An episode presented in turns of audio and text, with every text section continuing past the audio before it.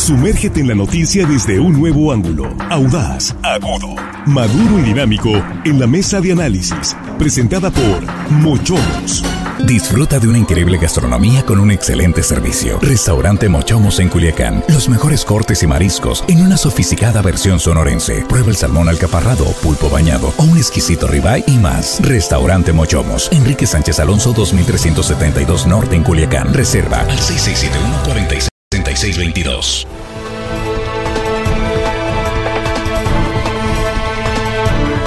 Estamos de regreso, estamos aquí ya en el espacio de la mesa de análisis de línea directa, primera emisión este miércoles 21 de febrero de 2024.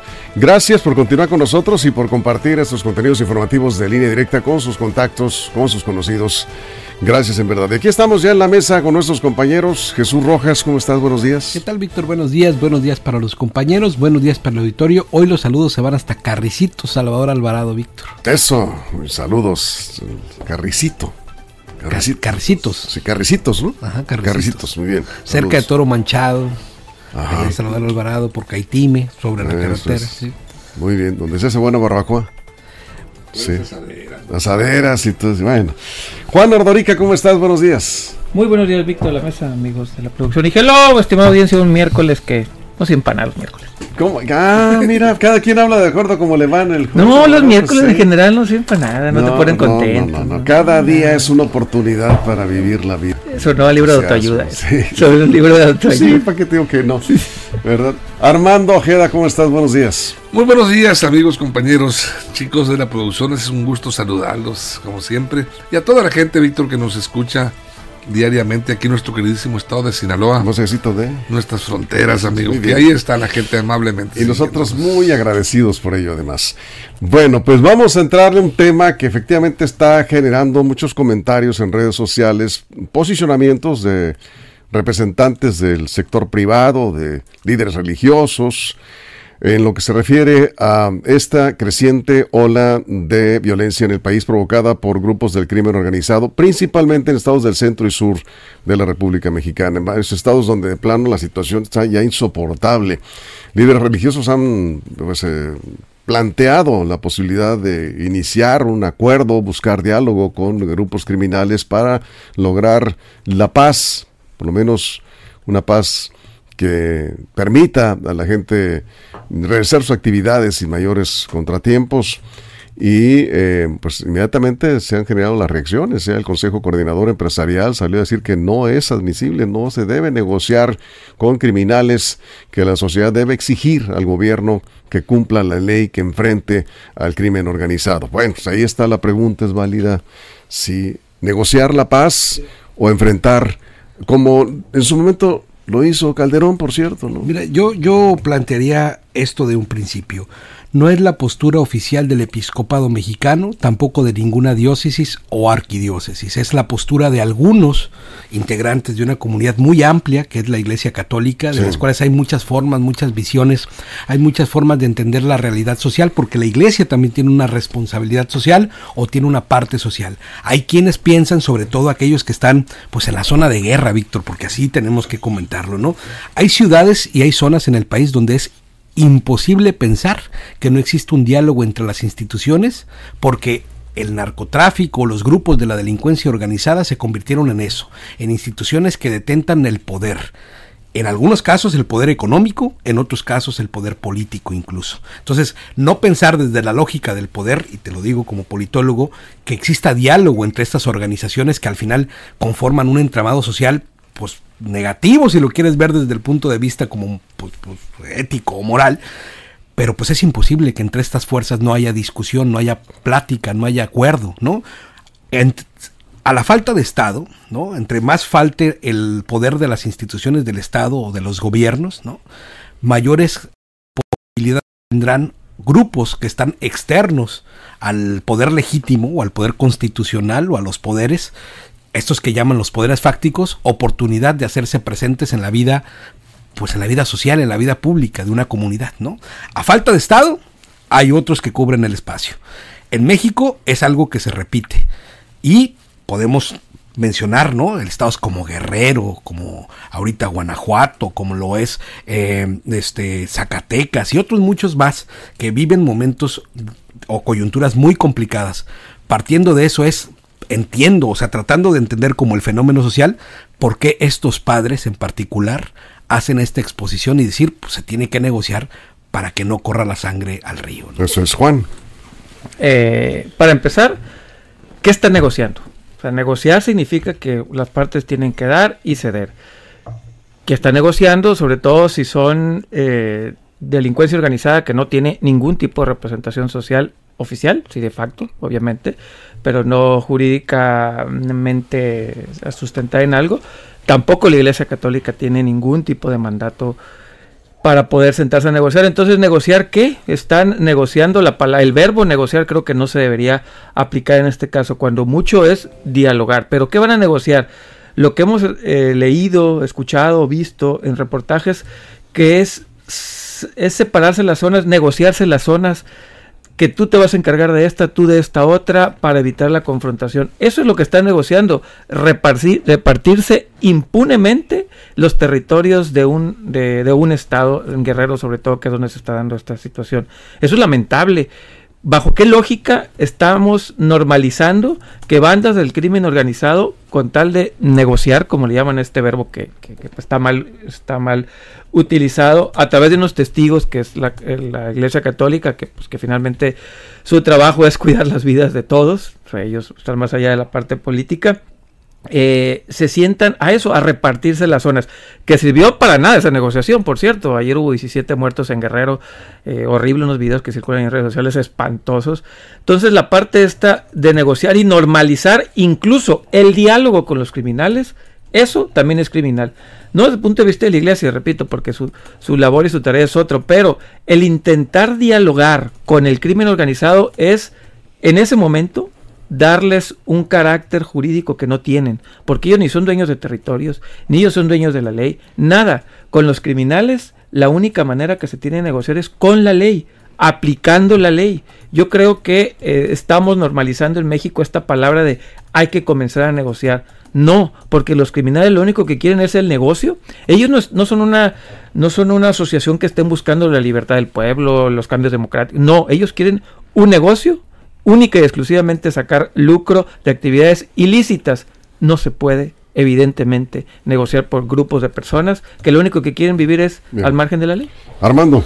Bueno, este tema de las negociaciones, así se le llama, este, diálogos por la paz, le dicen los sacerdotes, en Acapulco, en Guerrero, en el estado de Guerrero, a raíz del de, huracán, este caso Toy, que devastó, pues eh, se generó un caos mayor y bueno, las, este, los eh, grupos delictivos se eh, desbordaron en, actos de violencia, pues también buscando la manera de obtener los recursos que ellos tienen a través del chantaje, la, este, negociación de plazas y todas esas cuotas que cobran en, en, en, algunas ciudades del país.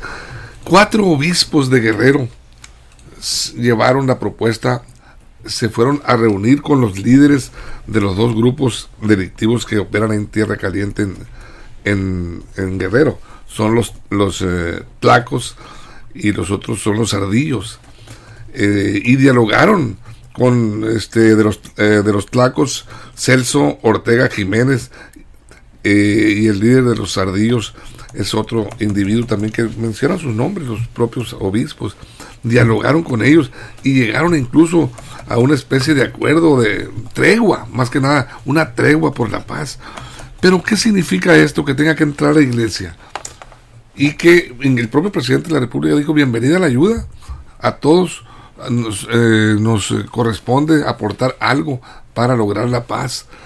Eh, es evidente cuando el gobierno acepta la ayuda para mediar de la iglesia en este caso, quiere decir que las autoridades se han declarado prácticamente incompetentes. En, Guerrero no hay control y pues ni ejército y ante la falla de la Guardia Nacional aparentemente están optando por la Guardia Celestial.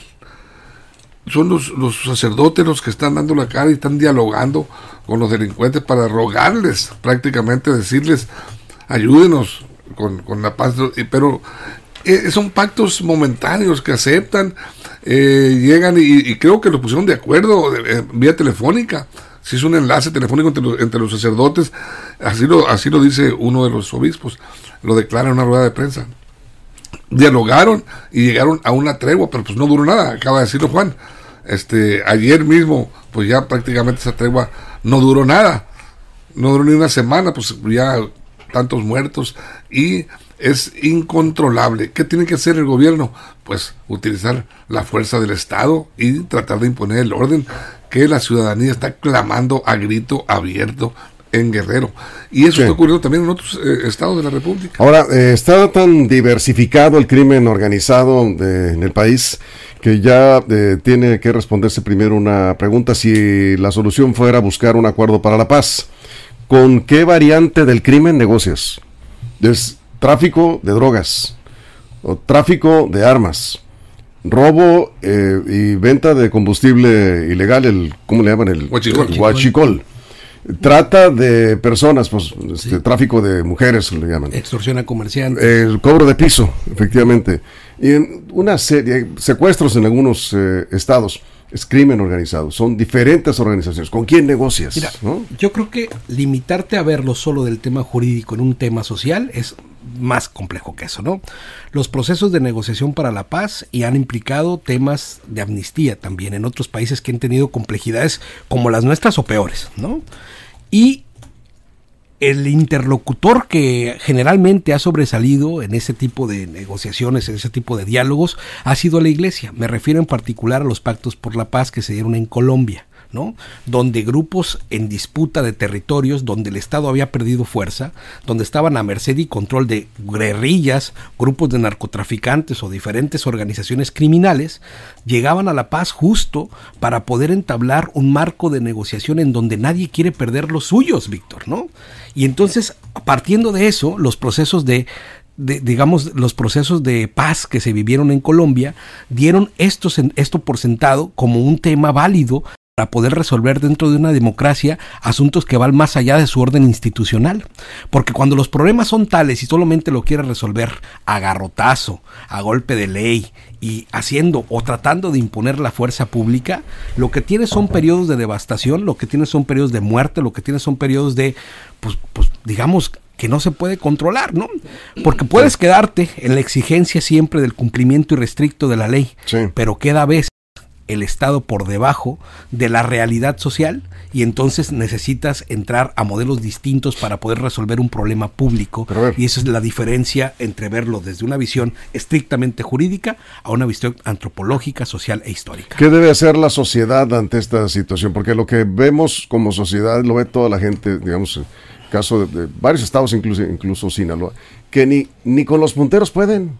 No pueden ni siquiera poner orden con los punteros.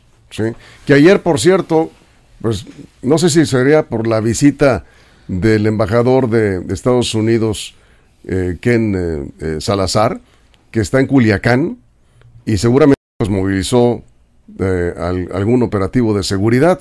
Probablemente autoridades de Estados Unidos están en ese dispositivo, pues es, su obligación cuidarlo a donde vaya, es el representante del gobierno de Estados Unidos, está pues, nada menos que en Sinaloa, ¿sí?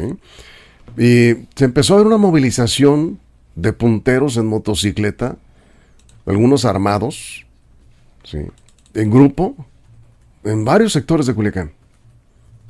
Ni ahí el ejército, ni Guardia Nacional, porque estamos hablando de un delito federal, ni todas las corporaciones coordinadas ponen orden.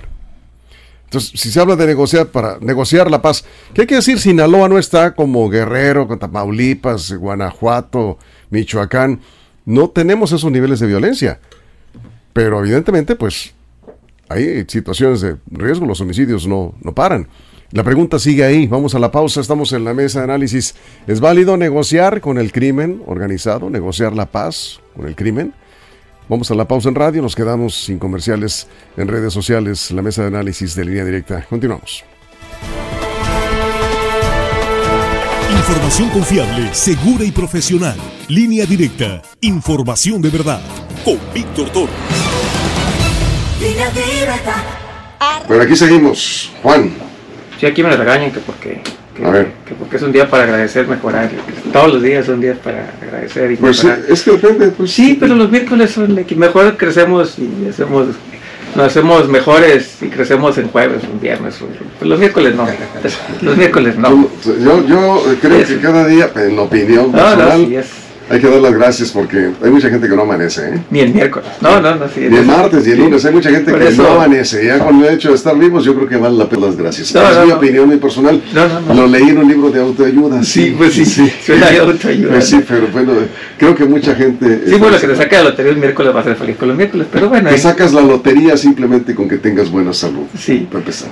O, o te le alivias Estoy en plan positivo y muy. Anda muy positivo, Sí. Víctor. Yo también, pero el miércoles me cae mal. ¿Qué creen que haga? Porque me cae mal. el ¿Por qué te cae mal el Porque miércoles? no es nada, no es ni fin de semana, ni es inicio de... No es nada. ¿Y cuando cae en quincena? Ah, A mí no me pagan por pues, quincena, sí. Bueno, pues cuando cae el mes. El caso es que, bueno. Está bien, En fin. ya. eh, Así Sí, es, pues. es- Está bien. Sí, así es, Juan. Bueno, entonces, Armando, a ver. Ah, Vamos contigo. que Ya, ya, ya fue su espacio. ¿eh? Ya mi espacio. Fue su participación. Sí, mira, Víctor, este, la realidad de las cosas es cómo pactar con el crimen organizado. Eh, se puede pactar en muchos sentidos, como tú bien lo comentabas, pero todas esas eh, actividades... No, yo no estoy comentando que se puede pactar. ¿eh? No, no, no. Yo digo que son varias No, del eh, eh, comentarte respecto a los eh, diversos eh, vértices de la delincuencia, Sí. el guachicore, que el cobro de piso, etcétera. Pero es que no, no son, no son eh, comandantes de cada una de esas áreas. Es un solo jefe, un cártel, el que pues deriva en todas esas- estas actividades delictivas. En, en varios estados hay, hay, hay varios grupos, ¿eh? Pues, bueno, yo no, no ¿Por es- qué grupo vas a En negociar? Guerrero hay 22, Ándale. por lo menos. Sí. Bueno, te, acabo, de, mapa, ¿no? te acabo de, de mencionar, este, pero, pero dependen de los líderes del cártel. No, son 22 grupos diferentes. 22 grupos, Rojos, 22 Amigos, cárteles. Familia Michoacana, Nueva Familia Son Michoacana. grupos. Bueno. eh, todo, un montón. Eh, eh, bueno, pues eh, peor aún. ¿Cómo vas a negociar con tantas, eh, con tantos este, comandantes, vamos a decir así, porque que comandan a esos grupos, comandantes delictivos? ¿Cómo vas a negociar? Puede llegar un pacto, no, no son pactos eh, formales y notariados, son pactos de palabra momentánea que quedan, penden de un hilo. En el, me- en el menor momento eh, de agresión, ya sea entre ellos mismos o una acción eh, del ejército, de la marina, de la Guardia Nacional, de la policía, del Estado, pues bueno, ya lo hieres en su susceptibilidad y dicen, no, rompieron el pacto y vámonos sobre el delito. Eh, eh, es muy difícil pactar, yo creo que no es, no es el camino, sobre todo en lugares donde dices, como dicen ustedes, que hay 14, dicen en, Guerrero, 14 Lo que se sabe, ¿eh? carteles de las drogas, imagínate nada más cómo van a ir eh, los, los cuatro obispos que andan moviéndose para mm, buscar eh, la paz, que seguramente es, el clamor que escuchan en la iglesia ellos, de parte de los feligreses y la ciudadanía. Es, es una situación muy, muy delicada que estamos viviendo en México. No sé yo finalmente cuál vaya a ser la salida que le dé el gobierno. Sí. Tiene que ser pues mano dura, Eh, no, Jesús. que queda otro camino. Sí, lo que pasa es que es así de complejo y, por lo mismo a veces la, el tema de la legalidad no queda a cubrir la... El tema de la legalidad no cubre el, el tema social, ¿no? lo, que ahí, lo que ahí aplica. Ahora, ¿qué creo que es importante? Eh, los procesos de pacificación no son jamás de corto plazo, ¿eh? siempre son de largo plazo, son de largo aliento. Y lo son porque pues es son, son multifactoriales, ¿no? O sea, y sobre todo, bueno, Bien, vamos. Acá con Juan. Estamos de regreso. Es válido negociar con el crimen organizado, con lo que está pasando en varios estados del centro y sur del país, con la intervención de algunos líderes religiosos que están buscando acuerdos para la paz. Vamos contigo, Juan. Es que repito, ¿qué negocias? Llego yo con una pistola, llego a la mesa de negociación. ¿Pero tú qué grupo eres? Pues de mi grupo. ¿Y quién te eligió? Aquí tengo mi pistola, soy criminal, vengo a negociar que me den mi calle para yo poder ahí realizar mis actividades sin que nadie me moleste. Entonces, pues ¿con quién negocia? Si hay 22 grupos, puede haber 40 o 100, porque no sabemos. Cualquier persona, insisto, que traiga a tres personas armadas, decimos, somos un grupo, vamos a negociar, queremos que nos dejen trabajar en paz. No se puede negociar, y tiene razón Jesús, hay procesos de paz en el mundo, pero ni el de Colombia, se sentaron con narcotraficantes, el gobierno de narcotraficantes, se sentaron con, con, con el ejército. Las víctimas y los familiares también. No, y con el grupos, que era un grupo, el, ay, se me fue el nombre, el Ejército de Liberación Nacional, no me acuerdo cómo se llama, pero finalmente era un grupo más político, utilizaba obviamente el narcotráfico para financiar sus actividades, pero eran más acciones políticas que con el que sentarse con el crimen. En Nápoles, en Sicilia, tampoco se sentaban con el crimen a, dialogar, mucho menos en los 20 con, en, en Estados Unidos durante las épocas de provisión. Nunca se han sentado los gobiernos con criminales a negociar. ¿A negociar qué? Repito, insisto a los, a los delincuentes hay que aplicarles la ley. Si hay impunidad, pues obviamente van a seguir tomando más y más atribuciones que no les corresponden. En este caso, la iglesia está más que negociando, dialogando y tratar de hacer una mesa de diálogo entre los grupos para que no se maten entre ellos, sin, como dice Armando, pues llegar a firmar acuerdos, porque pues son, son finalmente acuerdos ilegales. Pero la iglesia católica tratando de evitar que, que, pues, que haya la pérdida de vidas humanas. Y esa es la tragedia, que organizaciones organismos que no tienen nada que ver ni con la sociedad ni con el gobierno, pues terminen, terminen imponiendo la agenda, sobre todo en temas de seguridad. ¿Y qué nos queda a la sociedad? Pues nada, porque estar indefensos, ni siquiera el voto, porque ya quitamos a uno, pusimos a otros y pues la cosa sigue igual. Entonces, ¿qué nos queda a la sociedad? Pues apechugar, ni modo que nos armemos todos. No, no, no encuentro una salida para desde el punto de vista de la sociedad, ¿no? Desde la sociedad está muy, muy complicado porque ni gobierno, ni delincuentes, ni nadie puede parar esto. A ver, acá nos dice, nos dice el significado de abrazos y no balazos. Es no hacer una guerra como la de Felipe Calderón en su gobierno. Ya no es eh, mátalos en caliente por las incautaciones millonarias haciendo que el crimen, dice que el crimen reaccione a manera de presión al eh, gobierno. Eh, por acá nos comentaba alguien, dice, el gobierno debe atacar las estructuras financieras de los cárteles.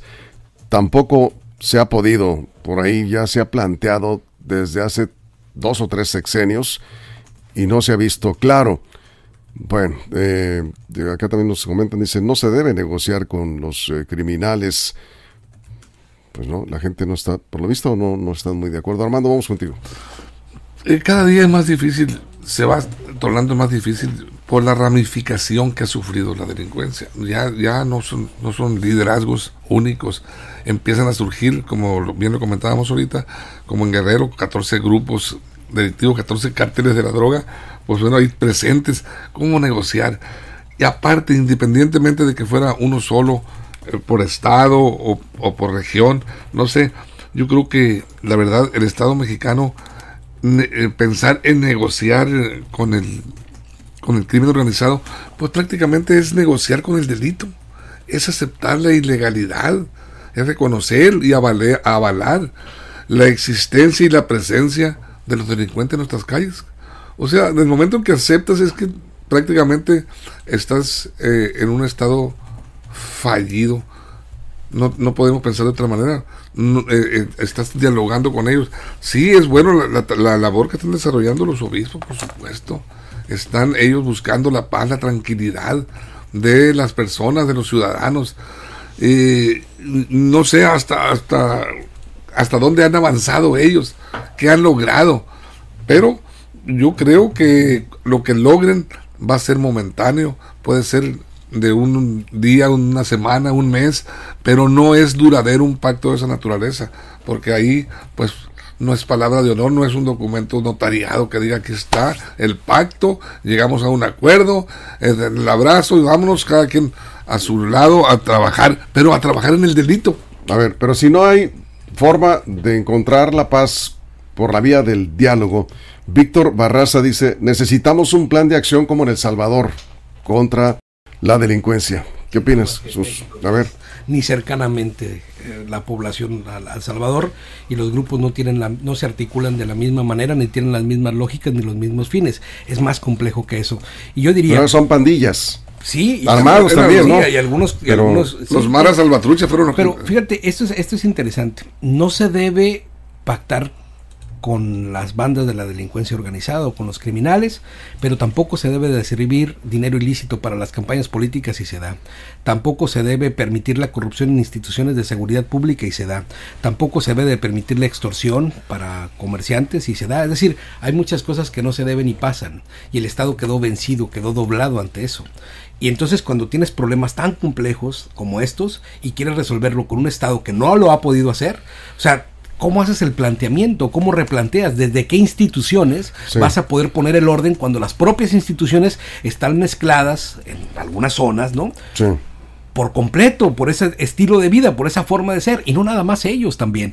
Se exalta la, la, organización de comercio, las cámaras de comercio, pero pues también existen muchos empresarios que tienen esos vínculos en ciudades. Es, es decir, es tan complejo que por eso plantear la solución solamente o estrictamente desde el orden constitucional o institucional, pues a ver, ya hace años que eso quedó doblado y vencido y no se ha podido realizar. Y no lo van a poder realizar en tanto que sigue estando en un círculo vicioso donde difícilmente se puede salir. Por eso tienes que pensar por la caja. Y yo creo que ese es el planteamiento que hacen estos clérigos. A ver, aquí eh, en, en, el norte del estado hay un secreto a voces. No hay una denuncia, no hay un testimonio, no hay una declaración, no hay nadie que lo diga, que lo confirme, pero en redes sociales de, WhatsApp, entre empresarios, se está comentando que se están cometiendo extorsiones en el municipio de Ahome, norte de Sinaloa, Ahome, Guasave,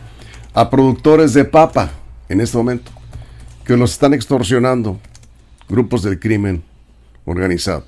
Es un secreto a vos. Repito, no tenemos testimonios, no tenemos una prueba, pero me mostraron ayer un, chat, eh, de un grupo en donde están preocupados por esta situación. ¿Qué están haciendo los paperos? Guardando la cosecha, porque les dijeron que por cada tráiler que sacaran tenían que pagar 10 mil pesos. Yo no sé si el gobierno está investigando esto, yo no sé si esto sea cierto. Se, me pidieron que lo comentara porque nadie se atreve a decir nada. ¿Quiénes están haciendo esto? Pues pues no se sabe, nomás hay comentarios y ahí sí no voy a decir más porque no hay pruebas. Pero es preocupante que esto esté pasando, si es efectivamente cierto. Lo cierto es que no está saliendo papa. Están guardando la cosecha porque ya les amenazaron que si sale un tráiler tiene que pagar 10 mil pesos. Esto es lo que está pasando, repito, norte de Sinaloa en este momento. Muy delicado el tema. Vamos a ver si efectivamente la autoridad sabe algo al respecto. El 95% de la extorsión no se denuncia. Pues el 95% de la extorsión no se denuncia, así que es muy complicado saber la realidad de este delito porque pues, no se denuncia. ¿Y cómo la vas a denunciar si finalmente no tienes ningún tipo de certeza que van a atrapar a los extorsionadores y que no le va a pasar nada a ti y a tu familia? Entonces sí es, sí es, es muy complicado esto. Y esto lo, lo que acaba de decir de, de, las papas aquí en Sinaloa, pero en todo el país pasa, los limoneros, allá en Michoacán, los aguacateros es porque le vas permitiendo eso, negociar el crimen organizado, vamos negociando, dedícate a esto, pero llega otro con una pistola más grande y dice, pues no, fíjate, pues yo quiero lo otro también. Y ahí van avanzando, van avanzando, no se van a conformar con lo que tienen. Y, decías hace rato, Víctor, pues igual vuelvo al tema de la sociedad.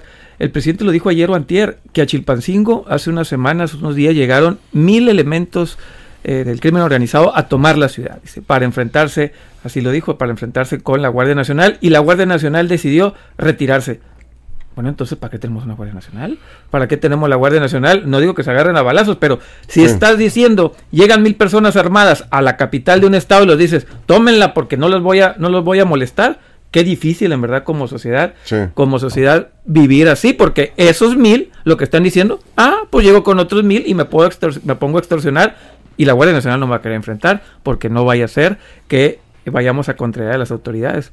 Qué, qué difícil está vivir entre la espada y la pared. Fíjate, aquí me están comentando que eh, sí hay algo de cierto en esto de las extorsiones en la zona norte del estado. Eh, van contra los transportistas. Sí, entonces está parado el transporte de papa en este caso concretamente. Y es que debido a las lluvias se concentró en noviembre la siembra de papa. Están en la cosecha. Está parado el transporte por la amenaza de extorsión de 10 mil pesos por camión les están pidiendo y la papa la tienen que almacenar, pero no hay bodega suficiente. ¿Qué van a hacer con toda la cosecha? Es una, ahora sí que, como me comenta aquí un empresario del sector, es otra tormenta perfecta. Dice. Sí. ¿Por qué no denuncian? Pues por miedo. Aquí creo que urge que el gobierno del Estado, en coordinación con el gobierno federal y ese ejército, Guardia Nacional, Fiscalía General de la República, paren eso, porque va a tronar. Están parados los transportistas, pues ¿quién va a pagar 10 mil pesos por camión que le están exigiendo criminales? ¿De qué grupo? Pues quién sabe, porque hay varios superando.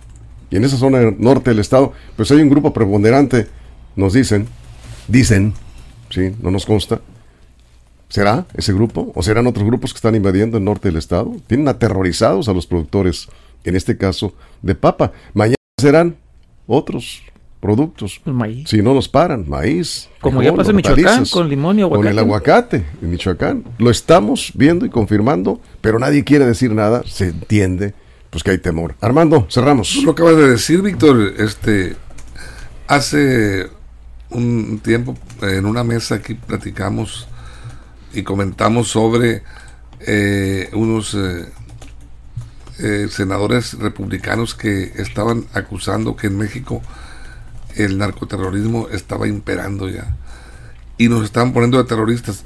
Es eh, la realidad de la cosa que estamos muy cerca del terrorismo. Tú lo acabas de decir. Están aterrorizados los No, productores. pero el terrorismo y el... eh, No, bueno, el- un terrorismo- Hay que, hay que ser claros en eso, Bueno, ¿no? O sea, Eh, la palabra ater- eh, aterrorizado Ah, bueno, es, es terror. es diferente. Bueno, y, y si permea hacia la sociedad, a los sectores productivos. Aquí nos habíamos sentido de alguna manera satisfechos porque en Sinaloa no se daba, la extorsión no existía, sobre todo a los productores, de, eh, como son los, eh, los de ah, norte del estado, como tú dices, eh, productores agrícolas, eh, industriales, todo eso, no se percibía. Empieza a sentirse esa situación y eso es alarmante. En Michoacán eh, se, dejó, se hizo prácticamente una costumbre, casi se legalizó la extorsión a los aguacateros y a los limoneros con, con este el crimen organizado por encima de ellos. En Guerrero, pues estamos viendo lo que está pasando. No sé yo, ojalá que en Sinaloa se ponga el remedio a tiempo. ¿Por qué? Porque Sí. pues Son grupos de, de- llamar, pero grupos de delincuentes está que están cobrando, eh, están extorsionando a transportistas. Les piden el 5% del flete. ¿sí? Nos están escuchando algunos productores y nos están pasando información de esto que ayer nos llegó. No lo habíamos publicado porque el tema hoy lo amerita. Les piden el 5% del costo de cada flete. Sí los están extorsionando. Está parado el transporte, así pues no se puede trabajar. ¿Qué va a pasar con la papa? Pues a ver dónde la meten porque no les van a alcanzar las bodegas. Cerramos, Jesús. Sí, el otro punto, regresándome al comparativo que hacía Juan, es enfrentarse, sí, y tomar las calles como un espacio de guerra y entonces que los muertos que caigan, pues sean los que sean, ¿no? Que se enfrente la delincuencia a tiro abierto con las autoridades y que pues al final en Merced, en el medio, a los que les gusta la guerra, pues van a quedar los civiles. Cuando una guerra se da, los primeros que sufren son los civiles. Los ejércitos de un lado los, o, los, o, las- o los grupos en cuestión de guerra, Sí. pues están preparados para eso, pero los civiles no. Entonces yo por eso siempre creo que será mejor lo que sea para cuidar la vida, Sí. la seguridad y, la, y la- las pertenencias de las Pues personas. está muy grave este asunto eh, en el norte del estado. Creo que amerita analizarlo a fondo y por supuesto que las autoridades se apliquen, que se acerquen a los afectados, transportistas, a los fleteros, a los eh, productores agrícolas que son... Por eso hubo paro nacional de transportes. Eh, por eh, el Por las tema de, extorsiones. de las extorsiones y la violencia en las carreteras. Les, les pidieron un mes para dar resultados en la Secretaría de Gobernación. Pues vamos a ver, vamos a insistir en este tema que es bastante delicado y pone en riesgo la actividad agrícola. Sigue siendo una de las más importantes, la agricultura en Sinaloa. Seguiremos con este tema. Muchas gracias Jesús, gracias Juan, Armando, gracias. muchas gracias. Gracias a toda la producción y gracias a usted por su compañía. Pásela bien. Mochomos presentó la mesa de análisis. Información de verdad que suma valor. Conéctate en el sistema informativo más fuerte del noroeste de México. Esto fue Línea Directa. Información de verdad con Víctor Torres. Información confiable con fuentes verificadas y seguras. Línea Directa. Información de verdad con Víctor Torres. Esta es una producción de RSN, el grupo de comunicación más fuerte de Sinaloa. Línea directa.